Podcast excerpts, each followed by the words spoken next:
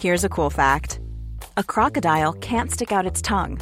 Another cool fact you can get short term health insurance for a month or just under a year in some states. United Healthcare short term insurance plans are designed for people who are between jobs, coming off their parents' plan, or turning a side hustle into a full time gig. Underwritten by Golden Rule Insurance Company, they offer flexible, budget friendly coverage with access to a nationwide network of doctors and hospitals. Get more cool facts about United Healthcare short term plans at uh1.com.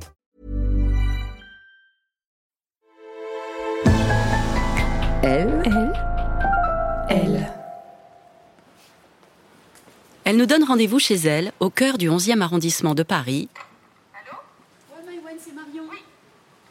Merci. Dans sa cuisine, où elle vient justement d'installer son bureau pour chasser le spleen du départ des enfants. Tout y est méticuleusement rangé, ordonné, soigné. Au mur, on note un drôle de petit mot avec écrit Joyeux accouchement versaire. Sans toi, je ne serais pas là. Je t'aime, ma maman. C'est vrai ça, pourquoi on ne remercie jamais les mères? S'amuse Maïwen, décidément jamais là où on l'attend.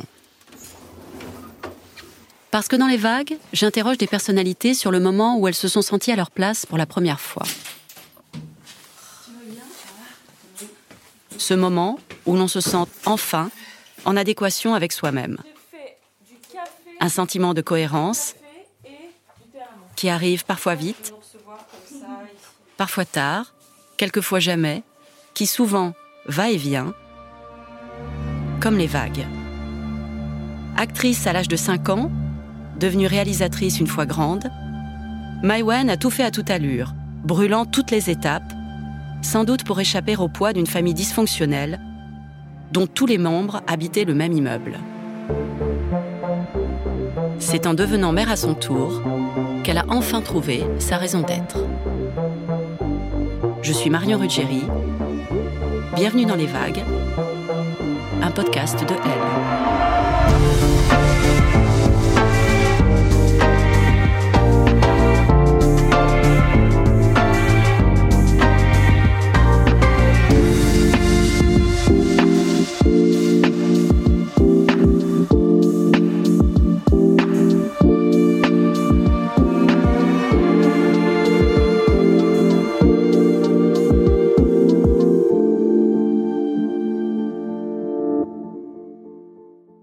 Maïwen, bonjour. Bonjour. Nous sommes dans votre cuisine. Est-ce que c'est une pièce où vous vous sentez bien, où vous êtes souvent?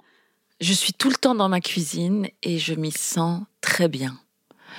Euh, parce que je, elle a eu ses moments de vie avec les enfants et puis maintenant j'ai réussi à la réintégrer parce que ça a été compliqué de rester dans cette cuisine sans les enfants parce que les enfants sont partis vivre leur vie et euh, j'ai trouvé un truc pour euh, la réhabiter, c'est que j'ai installé mon bureau dans la cuisine.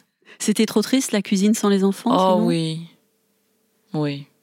Donc du coup, j'ai plus de table où je mange euh, seule comme une âme en peine. J'ai euh, mon bureau dans la cuisine et il y a, je sais pas, c'est vivant. Il y a, il y a les photos, il y a ma vie, il y a, les albums, il y a les dossiers, il y a toutes mes, mes tiroirs avec mes fournitures là, parce que j'adore la fourniture du bureau. Les dossiers de toutes les couleurs et tout. Puis je peux faire aussi plein de choses avec mes mains parce que je suis assez manuelle. Donc j'ai des dossiers avec euh, plein de papiers, toutes les couleurs, des rubans, des ficelles, des conneries comme ça. Là, il y a le petit coin dessin. Et puis il y, a des- y a des photos aussi de, de Marilyn. Il y a, De y a Marilyn qui lit, qui lit, qui lit, parce que j'a- j'adore les photos où les gens lisent. Et je voudrais commencer une, une collection qu'avec des gens qui lisent. Alors j'ai retrouvé ce livre-là. Je vous montrerai après si vous voulez. C'est que des gens qui lisent dans New York. Amy Winehouse en couverture. Ouais, enfin, c'est Amy. Winehouse oui, Ouais. qui, qui lit, mais elle lit le, le menu du restaurant. Mais à l'intérieur, c'est que des gens qui lisent. Non, mais j'a- j'adore. J'adore.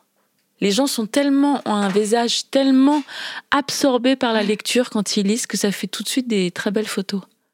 Maïwen, vous êtes kabyle par votre mère, Ouais. vietnamienne et bretonne par votre père. Oui. De quelle culture êtes-vous la plus proche? Oui, puis vous oubliez française aussi. Je suis née en France. Et j'ai bien grandi- sûr et j'ai grandi en France. Donc, euh, Élevée euh, je me sens proche de la France. Enfin, je me sens proche. Je suis France, je me sens française d'origine euh, algérienne.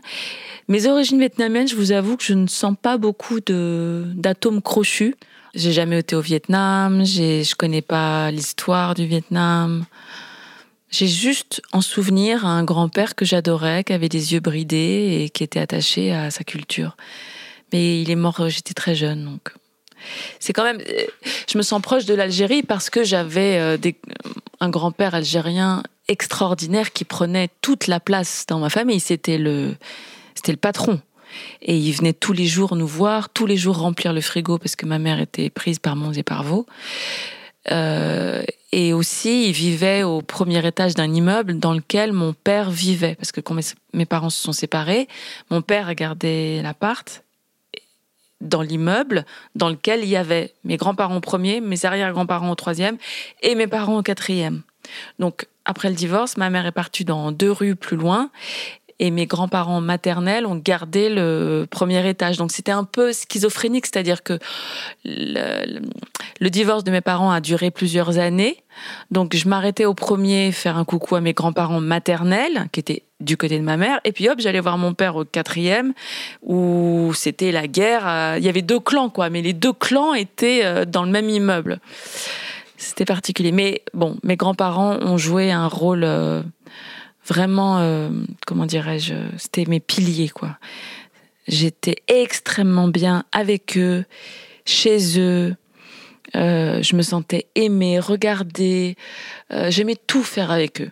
Et c'était gai parce que j'avais des frères et sœurs, j'étais l'aîné, donc je, j'étais un peu comme à la fois euh, la reine, la leaduse, euh, euh, celle qui incitait à faire des bêtises, mais des bêtises un peu pas graves, quoi.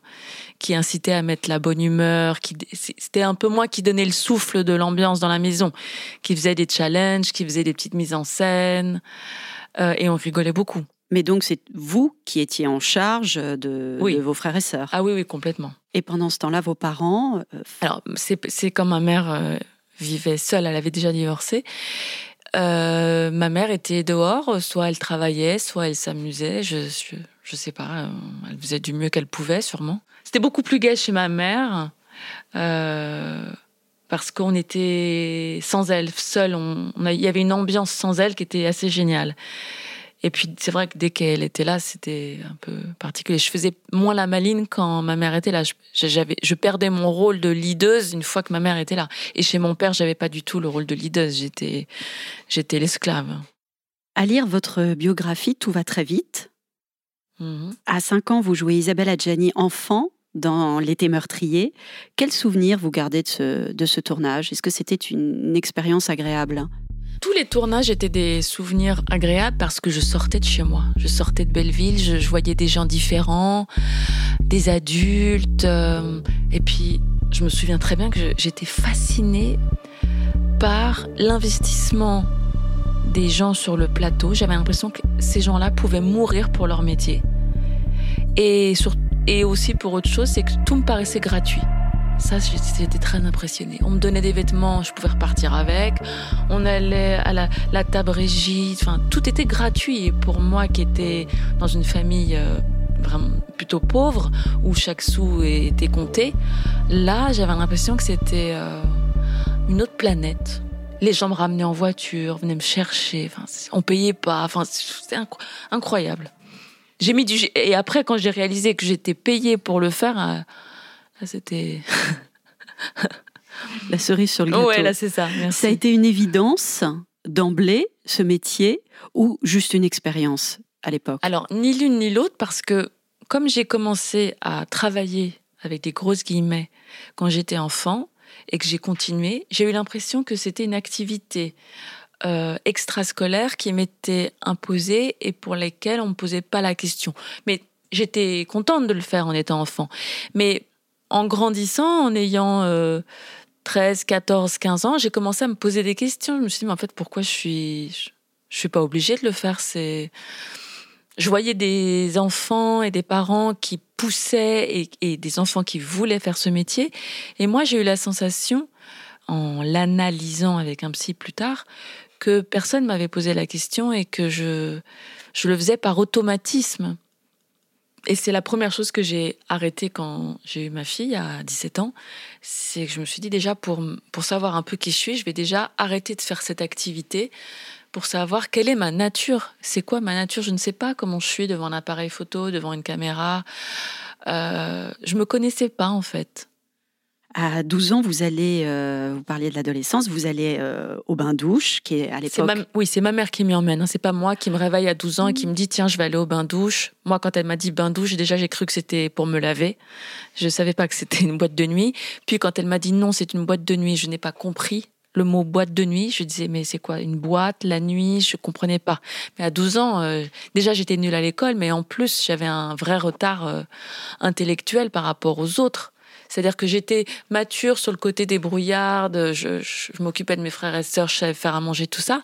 Mais sur le niveau scolaire et sur euh, les sentiments, j'étais complètement en retard. Donc oui, je vais... Euh, donc ma mère m'emmène en boîte de nuit à 12 ans, en pensant que je ne vais pas aimer, que je vais vouloir rentrer, mais j'adore ça. Qu'est-ce qui se passe là-bas pour que vous adoriez ben, ça? Les gens sont beaux, les gens sont gentils, les gens ne me snobent pas à cause de mon jeune âge. Euh, je parle avec des gens de tout âge, des jeunes, des vieux. Euh, ils sont marrants, je rigolais beaucoup. J'ai comparé l'ambiance de la boîte de nuit avec ma vie, forcément, puisque je, je connaissais que ça. Et moi, au collège, j'avais aucun succès, ni dans mes résultats scolaires, ni avec les, les copines, ni avec les, les garçons, parce que je commençais à m'intéresser aux garçons. Et donc, tout d'un coup, au bain-douche, tout, ça n'existe pas. On me trouve drôle, gentille, jolie. Mes résultats scolaires n'ont aucune influence sur euh, ce que j'ai à dire ou quoi ou qu'est-ce. Donc tout d'un coup, c'est un milieu qui est fait pour moi. Je me sens valorisée, je me sens regardée. Euh, les gens commencent à m'appeler chez moi. Est-ce que Maïwen est là? Il y a une fête et tout. Mais moi, j'avais que envie d'être avec eux. Alors à 16 ans, vous rencontrez euh, le réalisateur Luc Besson que vous Et il me rencontre aussi. Absolument. À 16 ans, le réalisateur Luc Besson vous rencontre. On se rencontre. Vous vous rencontrez, vous vous mariez et vous devenez parent euh, d'une petite fille dans la foulée. Comment vous vivez cette période? J'étais immensément heureuse. Euh, je rencontre cet homme, nous nous rencontrons. Et euh, bah, c'était pas une, évidence, hein, parce que faut remettre les choses dans le contexte. J'ai quand même 15 ans.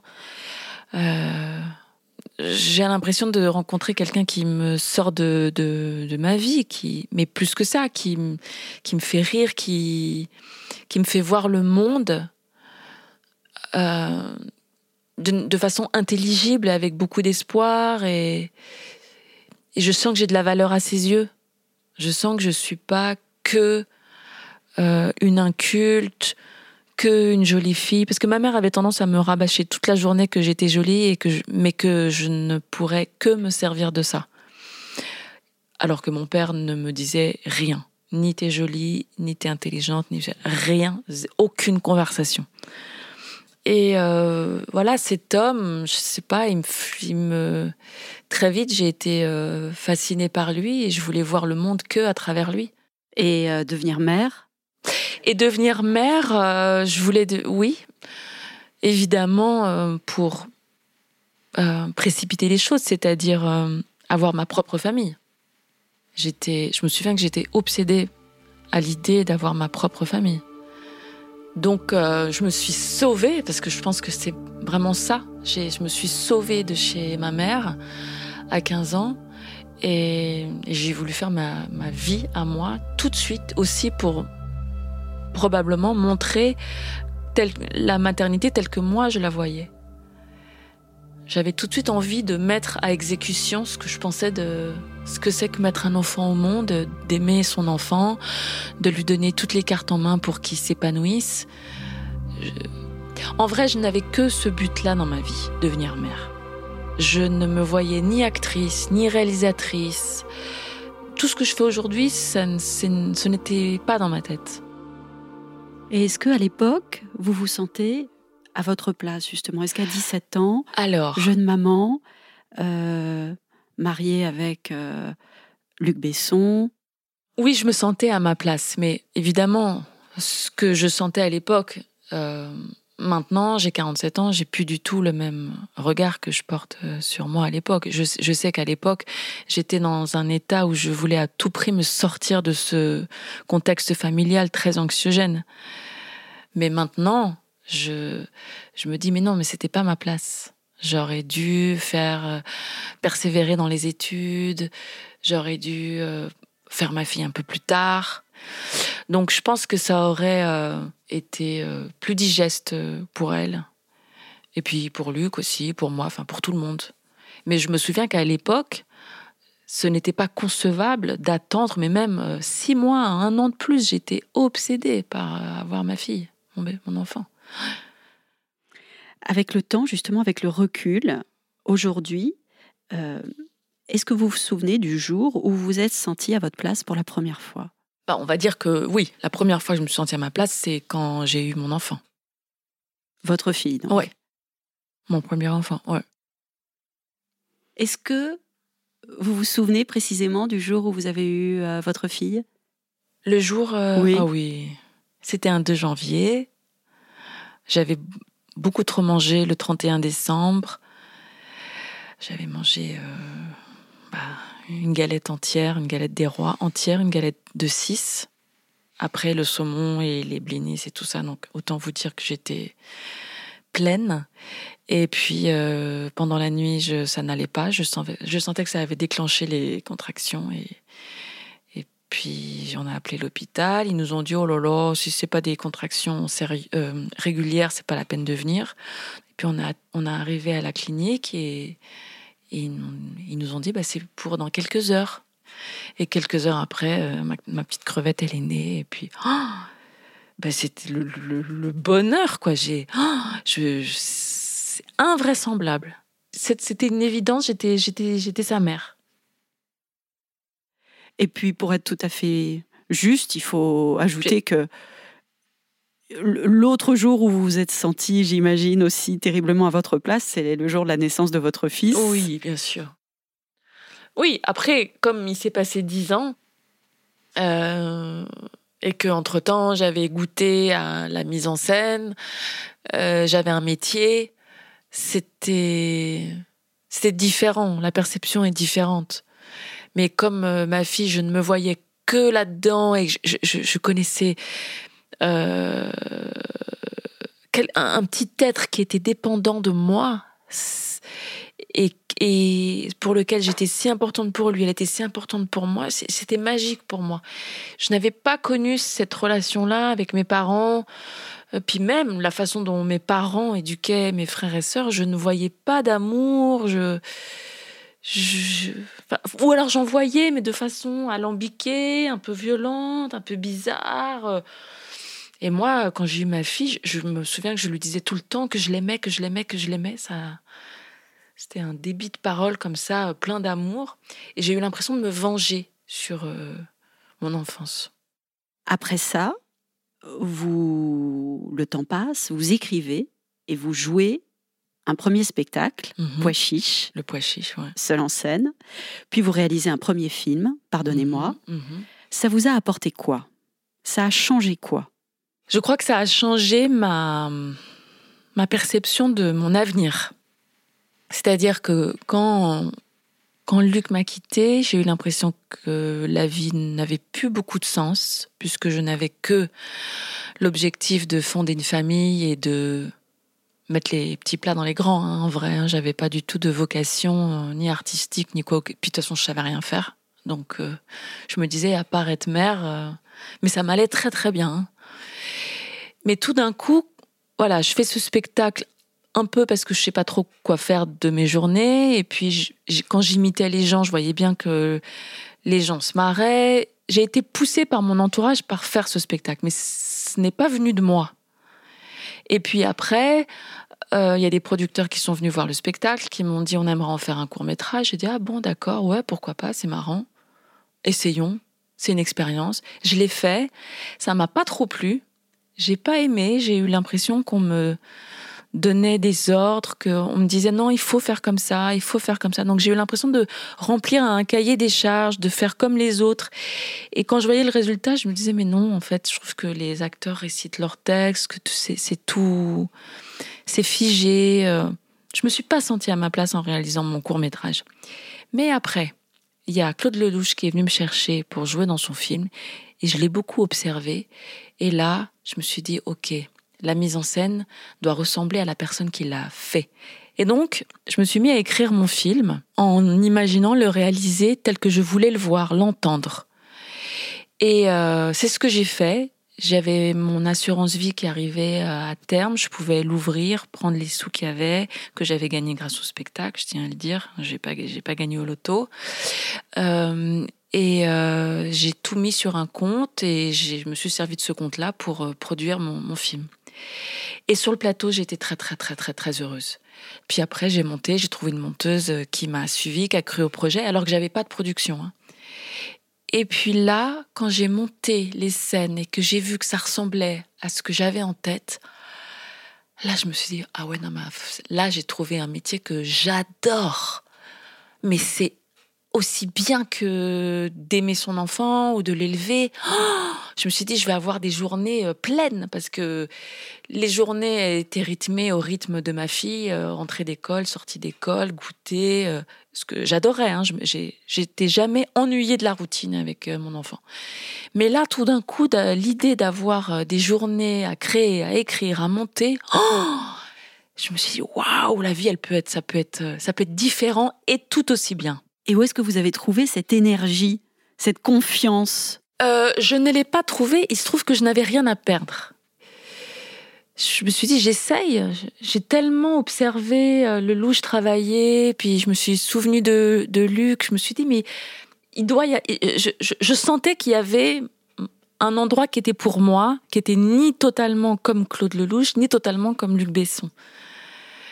Et euh, je suis de, en fait, je suis voilà, je suis devenue réalisatrice, mais sans même connaître le cinéma. C'est-à-dire qu'après, quand on a commencé à comparer euh, mon premier film avec euh, Piala, j'étais gênée parce que je connaissais même pas Piala. Donc en fait, je me suis intéressée au cinéma parce que j'avais fait un film. Six films en tant que réalisatrice plus tard, des récompenses, des longs métrages qui s'exportent dans le monde entier. Est-ce que vous avez le sentiment que le malentendu qui accompagnait peut-être vos tout débuts dans ce métier ont été levés? Non, ce qui était difficile, c'était entre 20 et 30 ans. C'est-à-dire que j'ai passé 10 ans euh, à me chercher. C'est-à-dire que mon film, mon premier film, je devais avoir 30 ans. Je venais de passer 10 ans à me chercher, à écrire ce spectacle, à réussir à le jouer dans une salle, que ça devienne plein, des salles pleines, etc. Ces 10 ans, je ne les ai pas du tout, du tout oubliés. Je me souviens très bien des gens qui ont été condescendants. Euh, euh, ou des gens qui m'appelaient soit pour avoir le numéro de ma sœur, soit pour avoir le numéro de Luc, qui manquaient vraiment de délicatesse. Oui, je m'en souviens très bien de ces dix années-là. Mais euh, à leur décharge, je, je, je n'avais rien fait qui puisse euh, demander euh, en même temps un grand respect. C'est, je suis, je suis pas dans la dans la rancune de ça. Tout sert. Je pense qu'il faut savoir se servir de tout. Oui. Rien n'arrive par hasard. J'aime bien être optimiste en fait. Ça, ça rend la vie et l'existence beaucoup plus joyeuse quand on se dit que tous les échecs nous ont servi quelque part. Plutôt que d'être dans le regret et tout. Votre place aujourd'hui, vous diriez, elle est où? Elle est derrière la caméra Elle est devant Elle est ailleurs Vous vous voyez où dans dix ans? Euh, Dans dix ans, je ne me vois plus du tout faire des films. Euh, je, je me vois grand-mère. J'ai très hâte d'être grand-mère. Hum, je me vois lire beaucoup. C'est ce que j'aime le plus faire aujourd'hui. Faire des gâteaux pour mes petits-enfants, faire des cabanes. la, cuisine bureau redeviendra une cuisine. Ah oui, on, va, on la transformera en cabane, en salle de jeu peut-être. est-ce que l'on se sent jamais légitime ou est-ce qu'on se sent transfuge à vie, vous diriez? Alors déjà, on, je ne sais pas, je pourrais pas prétendre que mon parcours euh, démontre tous ceux tous les autres, mais en ce qui me concerne, euh, c'est vrai que je, le succès m'a aidé à un moment donné à gagner en confiance en moi. Mais un film, dès que je, démarre un film, j'ai l'impression que les compteurs reviennent à zéro à chaque fois. Que, tout ce qui s'est passé avant était de l'ordre du miracle et que des fois je me dis mais ils vont voir que je suis que je suis nulle, que j'ai arrêté l'école si jeune, que les moments où je me sens le plus transfuge, euh, c'est les moments où je me mets à écrire. Il y a toujours un moment donné où je me dis Oh la vache, j'étais en train d'écrire quand même.